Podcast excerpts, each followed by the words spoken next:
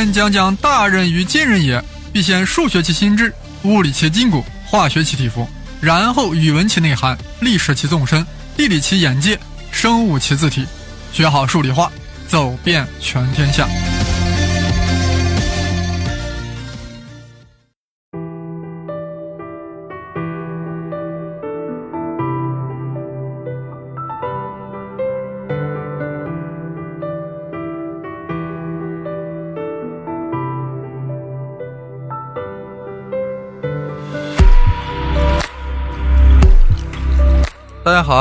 生栗子老师。我们这回聊弧度。哎，那朝鲜历史呢？啊，下次讲朝鲜历史下集。啊，在那一集，丰臣秀吉和袁世凯都要粉墨登场。而现在我们要讲中学数学中的弧度。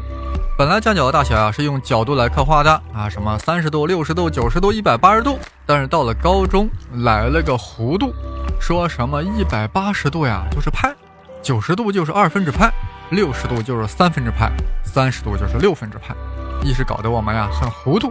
沈老师当年也是上过中学的，初次接触弧度，老师强行引入，课本强行插入，一时间令我进入了镇板桥的状态，难得糊涂。必须要说，这个强行引入的弧度呀，对当时的我，对那个年少的心灵投下了阴影，留下了一个扇形的阴影面积，这终令我呀耿耿于怀。此番我讲弧度，正是对当年阴影的阳光反馈。正是要解读人生已苦，何必在弧度？欲了解弧度，必先了解角度。啊，估计有人觉得呀，角度谁不懂？不就是角度吗？圆的一周是三百六十度，三角形内角和是一百八十度。那如果反问一句，为什么圆周的度数是三百六十度呢？为什么不是一百度，也不是二百五十度呢？估计啊，有人就懵了。也有些人会很自然地认为，这不就是规定吗？是的，这的确是规定。能这样想呀，说明还是很有数学素养的。其实数学中啊，很多东西啊都是规定的，比如说一加一等于二，那就是规定的。但任何规定一定有它的道理，或者有其源头。一周三百六十度，这的确是一个规定。这源于古埃及人认为三百六十天是一年，这当然也是有相当的误差。我们在这个今年有点闰那期节目中说到，地球绕太阳公转，对于地球上的我们来说呀，感觉没动，而是太阳在天球上运动了一周，这个轨迹就是黄道啊，一个黄黄的道路，一个黄黄的大圆圈，这就是太阳的周年视运动。黄道呀，就是太阳的周年视运动。既然古埃及认为三百六十天是一年。也就是认为太阳用三百六十天绕黄道一圈，于是乎呀，就很自然的把一周定做了三百六十度。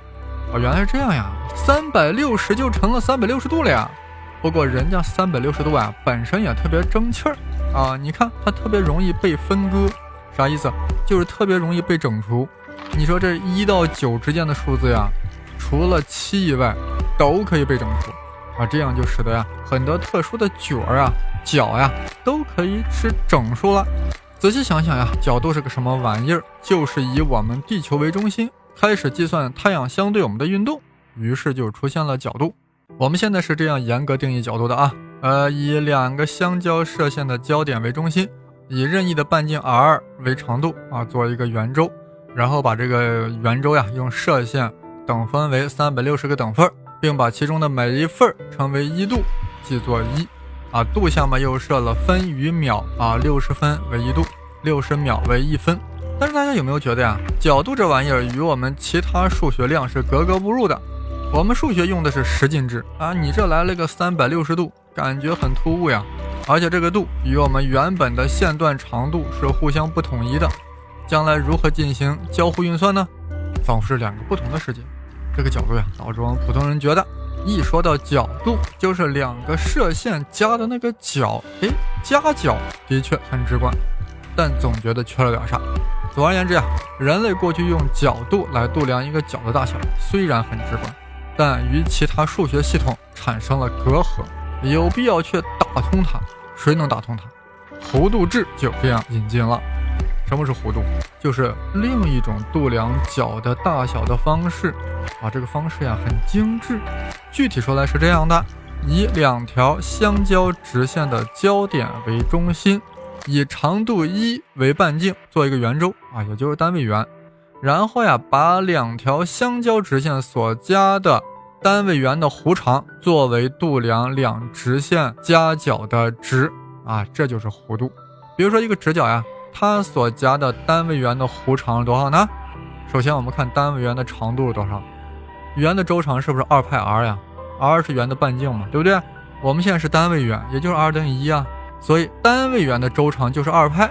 啊，这就意味着整个圆周的弧度数呀就是二派，那直角所加的单位圆的弧长是不是就整个圆周周长四分之一啊？对吧？所以二派的四分之一就是二分之派，就是说一个直角的弧度就是二分之派。换句话说，九十度的角度就是对应了二分之派弧度，那一百八十度就对应派弧度呀。那对于整个圆周，按照埃及人和现在俗人的说法。那对应的就是三百六十度，而我们新人类要说那是二派弧度，二派又对应三百六十度。哎呀，中学同学啊就是这样被强行灌输的，反正角度弧度就是这样对应的，不接受也得接受，否则你上不了大学。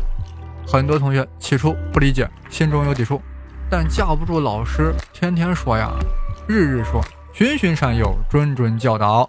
终于有一天，当老师问。六十度是多少弧度呢？你也抢答道三分之派，老师笑了，你也笑了。是的，你已经纳入到了弧度体系，但你心里真的清楚了吗？为什么非要引入弧度呢？为什么要把一个好好的九十度换成一个无理数二分之派呢？难道就因为它很派吗？自从引入弧度之后呀，我们就和派干上了。派就像一个幽灵，无处不在，到处显灵，仿佛派就是宇宙密码。当然。派久了，我们也习惯了，心理上的阴影逐渐内化为了潜意识。有时我们突然看到派，仿佛看到了中文的无啊，好突兀呀，一个好无理的数。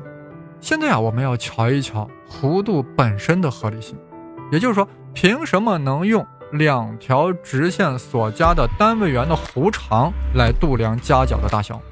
尤其是为何必须是单位圆，其他圆咋就不行？大家都是圆呀，对不对？我们先复习一下初中学过的弧长公式。初中那当然还是角度制的时代，就是用角度来把弧长表达出来。在一个半径为 r 的圆中啊，假设有个圆心角啊，这个圆心角的角度呀记作 n，那这个 n 呀当然是个大于零度、小于三百六十度的一个数字，对吧？一个角度，那这个圆心角所对应的弧长 l 应该为多少呢？整个圆周的周长是二派 r，而整个圆周的圆心角是三百六十度，也就是三百六十度对应的弧长是二派 r，那圆心角 n 度对应的弧长不就应该是二派 r 乘以 n 除三百六十度吗？为啥？就是按比例分配嘛。你这个 n 度占三百六十五度占了多少比例？你是不是应该分多少二派 r 呀？所以圆心角 n 对应的弧长就应该是二派 r 乘以 n 除三百六十度，简化一下，这个弧长公式就等于了 L 等于 n 派 r 除以一百八。注意这里的 n 呀是圆心角的角度。现在我们在这个公式两边啊同除以半径 r，就有了 L 除 r 等于 n 派除一百八。哎，这意味着什么？这意味着呀，对一个给定的圆心角 n。L 除 r 就是一个常数呀，对不对？n 派除一百八呀，就是个常数呀。换句话说，L 除 r 的数值只与角度 n 的大小与有关，而与圆的半径 r 无关了。既然 L 除 r 的数值只与角度 n 的大小有关，那 L 除 r 本身不就是一个很好的一个度量角的大小的数学量了吗？那 L 除 r 本身是个啥吗？L 是弧长，r 是半径。那 L 除 r 不就是单位半径所对应的弧长吗？既然是单位半径对应的弧长，那不就意味着是在半径唯一的圆中所对应的弧长吗？那这个 L 除 r 就是我们所定义的弧度。如果取单位圆，就有了 r 等于一，这样 L 除 r 就成了 L。这就是我们刚才所说的弧度定义：两条相交直线所夹的单位圆的弧长。就是弧度，它可以作为度量两直线夹角的大小。哎呀，说到这里啊，我们大家应该有点 feeling 了吧？人家这个弧度啊，确实是一个很扎实的规定。呃，那有人会问，什么叫一弧度呀？那就是单位圆中长度为一的圆弧所对应的圆心角，就称之为一弧度。哎，大家可以试想想，那这圆弧越长，是不是对应的圆心角就越大呀？哎，此刻马上有人领悟到了，你这弧度岂不是就将一个角的大小？用圆弧的长度表达出来了吗？是的，exactly，正是如此。奇妙也在此。引入弧度制到底有什么好处？它比角度制优越在了什么地方？不把这个搞清楚呀，心中的阴影面积怎能完全消除？首先，弧度成功的、巧妙的将一个角的大小转化为了弧长的问题，这样呀，就纳入到了我们的原有体系了。我们原有体系是啥？就是长度呀，面积啊。面积是啥？面积有长度的平方呀。体积是啥？长度立方呀。角是啥？过去说的角度，简直就特立独行、独立山头。而现在，角是啥？角是弧度，就是弧长，对应圆弧的长度。哎，终于将角呀也纳入到了长度的体系，这一点很重要。就算爱因斯坦到了相对论、广义相对论，也要把高端的度规纳入到长度的体系，否则没法数学化。弧度，你这美丽的弧度，成功的呀，将角统一在长度之内了。让我赞你一下。我们这里举一个例子啊，对于 f(x) 等于 sin(x) 这个函数来说，如果 x 使用角度，而这个角度被 sin 后呀，又变成了一个实数，也就是说，在 f(x) 等于 sin(x) 中，自变 x 角度，而左侧的 f(x) 却成了一个实数，这好像是一件比较扯的事儿啊，感觉不搭配。角度怎么一 sin 就 sin 成了一个实数了吗？它俩难道不是一个系统吗？但是若将 x 改成弧度，一切都解决了。弧度本来就是一种长度呀，长度在被 sin 一下转化为另一个长度了。哎，此话怎讲？什么叫如果 x 是弧度，把它 sin 一下就转化为另一个长度呢？我这里要给这句话给出几何意义。方便的朋友，现在最好准备一张草稿纸，画一画。特别牛的，当然可以在脑子里画。大家先画一个平面直角坐标系，然后以坐标原点 O 为圆心，画一个单位圆，啊，就是半径为一的圆。然后随便选择一个锐角，啊，作为 x 的度数。也就是说，在落在第一象限的圆弧上随便选一点，记作 A 点，然后让 A 点与原点 O 连接，那这条连线 OA 与横轴的夹角就是 x。注意啊，这里 x 现在取的是弧度，x 既然是弧度，那 s 数值呀就应该对应了这个夹角所对应的圆弧长度，对吧？这是弧度的定义啊，大家莫要忘了。好了，至此我们角 x 的弧度数呀就已经展示出了它的几何意义，就是那对应的圆弧的弧长。那 sin x 对应哪个几何量呢？正弦是什么？不正是对边比斜边吗？或者说就是 A 点的纵坐标除以半径 OA，而半径 OA 等于一啊，也就单因为是单位圆啊。所谓 A 点的纵坐标就是 A 点向横轴所做的垂线的长度，这个垂线正好对应着 x 角所对应的圆弧，哎，对吧？当然圆弧要长一点，垂线是不是要稍微短一点啊？对不对？好了，这样我们就得出 sin x 就等于那个垂线的长度除以半径一，那也就是垂线的长度嘛。简而言之，sin x 就等于垂线长度。所以说，所谓 sin 就是把单位圆的圆弧长度转化为了垂线长度，这就正弦搞的事儿。如果我们不用弧度，根本就说不出这样的几何意义啊！如果你没听清楚，一定是你自己没画图啊！回头呀，我在我的微博和微信上都展示一下这个图，几何意义啊，那就是一目了然了。用了弧度。啊，有了这样的几何意义，我们马上就可以向微积分挺进了。生粒子老师呀，专门讲过微积分，讲了五集的微积分与物理学革命。这其中的关键啊，就是瞬时变化率，就是要求极限。呃，我们再看刚才的草图呀，在单位圆中，sin x 等于那个垂线长度除以半径一啊，也就是等于垂线的长度嘛。而 x 就是垂线所对应的圆弧的长度，此刻大家试想一下，如果 x 变得越来越小了，也就是说 OA 与横轴的夹角越来越小之时，那那个垂线长度与对应圆弧的长度是不是就越来越接近了呢？也就是说，当 x 趋于零时，对应圆弧长度就趋近于了对应的垂线长度了，对吧？也就是说，当 x 趋于零时，sin x 除以 x 就趋于一了。这个结果很重要，我必须要再庄严的宣布一下：sin x 除以 x，当 x 趋于零的时候就等于一。大家一定要注意，这个公式的大前提是 x 用的是弧度。还估计有人纳闷呀，这不就是一个极限公式吗？有啥特别重要呢？正弦函数、余弦函数的导数公式的推导呀，全都靠它了。不信吗？我们一起来试一试。准备纸笔吧。这是我们数学的武器！我们先复习一下导数的定义啊。所谓一个函数的导数呀，就是求这个函数的变化率啊。什么情况？在函数 y 等于 f(x) 中，每个 x 都对应一个 y。那么当 x 在变化的时候，y 也在变化，对吧？现在我们想知道，当 x 变化时，y 会变化的有多快？这就是所谓的变化率啊。用公式来表达啊，就是德尔塔 y 除以德尔塔 x。也就是说，y 的变化量除以 x 的变化量，但大家要注意啊，这只是平均变化率。如何求得 y 在某 x 点的瞬时变化率呢？那就是让德尔塔 x 趋于零。当德尔塔 x 趋于零的时候呀，德尔塔 y 除以德尔塔 x 就变成了导数。也就是说，所谓某函数的导数，就是该函数在某个 x 点的瞬时变化率。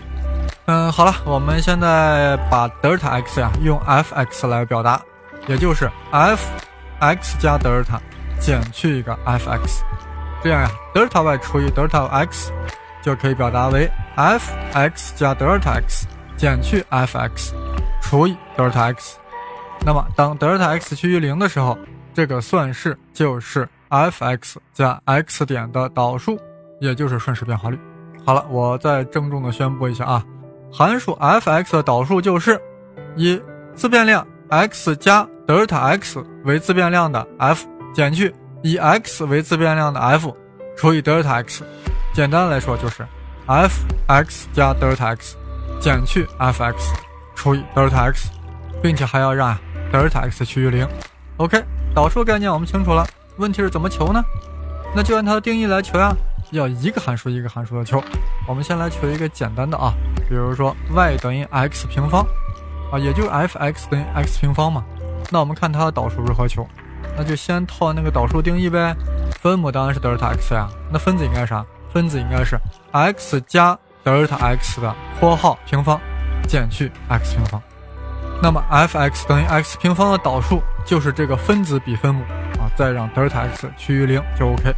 那我们先把分子算出来啊，分子是啥？x 加德尔塔 x 的括号平方减 x 平方等于啥？这不难，x 加德尔塔 x 平方展开就是 x 平方加 2x 乘德尔塔 x 加德尔塔 x 平方，再减去 x 平方，分子就只剩下了 2x 乘德尔塔 x 加德尔塔 x 平方，然后再除以分母德尔塔 x，就形成了 2x 德尔塔 x 加德尔塔 x 平方除以分母德尔塔 x 的格局。呃，我们干脆除开来，就是让分母德尔塔 x 分别除以分子的两项，这样就等于了 2x 加德尔塔 x。现在完了没有呢？还没有，别忘了还要让德尔塔 x 趋于零呀。这样，2x 加德尔塔 x 就趋于 2x 了。也就是说，f(x) 等于 x 平方的导数，这就是 x 平方的导数，x 平方的导数就是 2x。哎呀，生老师用音频讲好麻烦呀，要一个小黑板。其实这是很 easy 的。好了，回到我们的主题，人生已苦，何必要再引入弧度？弧度对于求三角函数的导数呀极为关键。我们此番呀就以 sin x 的导数为例来讲解。好，大家先按定义列一下 sin x 的求导算式，那不就是 sin 括号 x 加德尔塔 x 反括号减去一个 sin x，对吧？然后还要再整体除以一个德尔塔 x，然后再让德尔塔 x 趋于零。到了这一步，很多朋友遇到了瓶颈，下面该怎么继续呢？呃，必须要把这个德尔塔 x 消掉呀。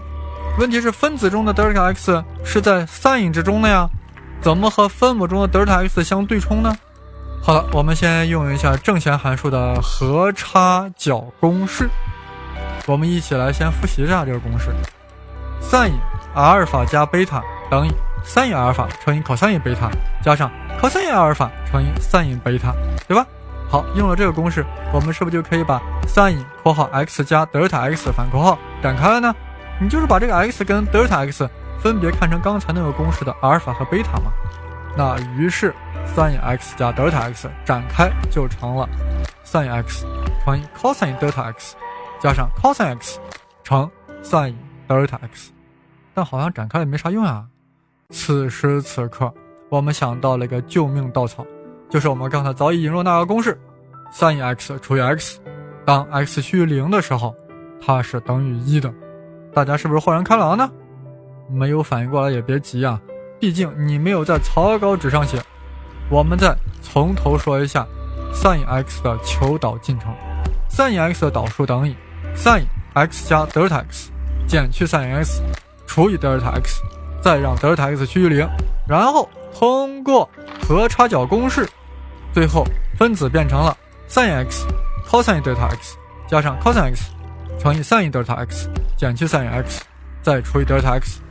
好了，现在我们把这个分子来处理一下。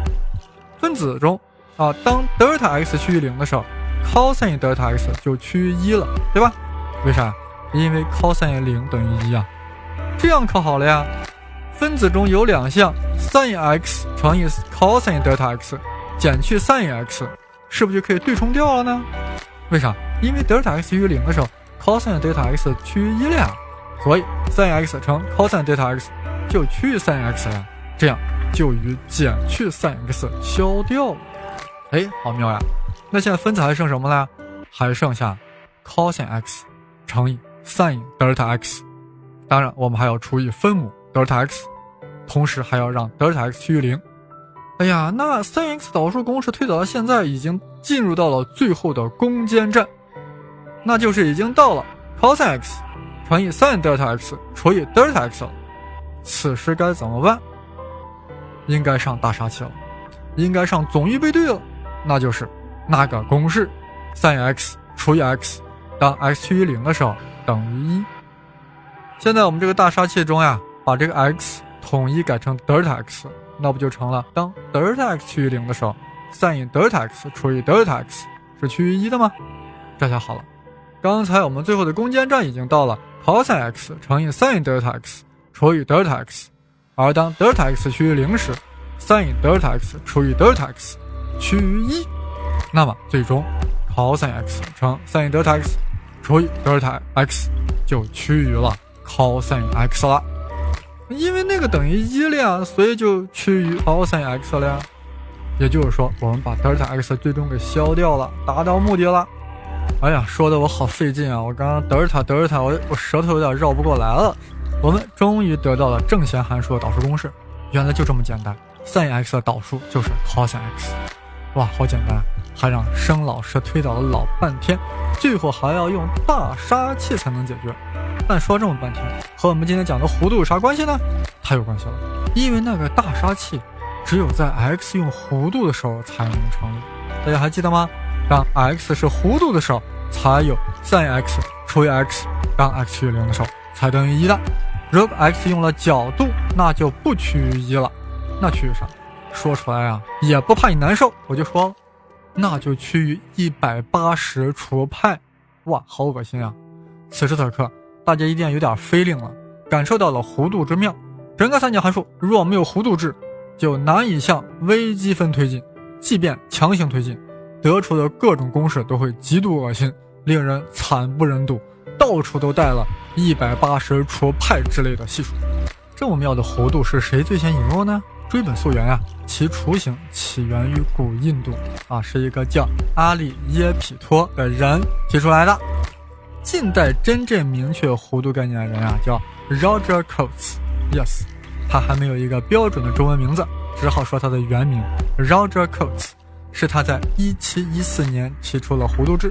哎呀，有不少文章说是欧拉最早提出来的，那是不对的。不过欧拉呀，的确把弧度制发扬光大了，用到了极致。欧拉在一七四八年出版了一本书啊，名曰《无穷小分析概论》啊，这是一本很牛逼的书。书中用弧度制来处理三角函数，在那一刹那间，三角函数获得了简化，绽放出了多么的光彩！这位生于瑞士巴塞尔、死于俄国彼得堡的大数学家，对数学物理的贡献特别繁杂，特别令人眼花缭乱。一说的欧拉公式呀，都必须要问：请问您贵姓？您在说哪个欧拉公式？因为叫欧拉的公式呀太多了。我们这里要说的欧拉公式呀，正是当年欧拉用弧度制发展出来的复数理论，也就是复变函数中的欧拉公式。我们来感受一下它的风采。e 的 i x 平方等于 cos x 加 i 乘 sin x。哎，刚才说的那个 i 是谁？这里的 i 呀，就是那个虚数单位，对不对？i 的平方等于负一，对吧？我们在高中都学过。好了，我们再欣赏一下欧拉公式：e 的 i x 的平方啊，就是 e 呀，上面的指数是 i 乘 x。e 的 i x 平方等于 cos x 加 i 乘 sin x，哇，这个欧拉公式看着很美很性感呀，而且确实也特别重要，因为它左侧是指数函数，而右侧是三角函数，左右相等，岂不是打通了指数函数与三角函数之间的关系吗？欧拉，你厉害了！呃，节目快要结束了，但一定有朋友在想呀，这角度制与弧度制的本质差异到底是什么？为什么会有两种不同的描述夹角的方式？是的。我们这里需要升华一下，否则都不好意思结束。角度咋出现的？就是以我们地球为中心来观测太阳相对我们的运动，发现太阳在绕着我们转，所以就出现了角度。说的再数学一点啊，所谓角度就是站在圆心来观察圆周运动，于是就会以角度的方式描述这个圆周运动。也就是说，我站在圆心。你绕着我转圈，我就会很自然的用角度来描绘你绕着我的这个相对运动的状态。那你想想，你会如何描绘自己的运动呢？你在绕着我转，你当然会以你的视角来看待自己的运动，对吧？那你在做什么？你在沿着圆弧运动呀。所以你会很自然的用你所走过的圆弧长度来看待自己的运动，对吧？这不就是弧度吗？当然了。如果这个圆的半径是一的话，你走过的弧长就是弧度；如果不是一，那就把弧长除以半径的长度，就是弧度。哎，大家是不是越来越有 feeling 了呀？感觉有点通了。原来角度制跟弧度制，就是用了不同的观察视角，两者其实是等价的。之所以弧度制战胜了角度制，那是因为弧度制所形成的公式，尤其在高等数学中。这些公式显得特别简洁，更加优美。哎，这个道理啊，与我在 Page Seven 胡先生那个栏目中正在更新的节目《芝诺悖论》的解读有异曲同工之妙啊！大家可以去听听。其实呀，我们人类在地球上生活呀，也是在不由自主用了弧度。比如说，你从西安走到北京，走最短的距离，那走的是直线吗？No，绝不是。你咋可能走直线呀？地球是圆的呀。你走的是弧线啊，除非你打地洞，所以用弧度呀，本来就是一个非常自然的选择。是的，没有糊涂过的人生是不完整的人生，没有糊涂的人生是还没有开始的人生。人生已苦，难得糊涂；人生已苦，何苦不糊涂？节目真的要结束了，想要入群讨论的同学和朋友，请加我的微信号：Victor 生粒子。就是 V I C T O R，再加上生粒子的全拼，然后呀，我把你拉入谈地说天群，也可以加微博与我交流。我的新浪微博是生粒子啊，当然是带竹字头的生，毛粒子的粒子。我们下周再见。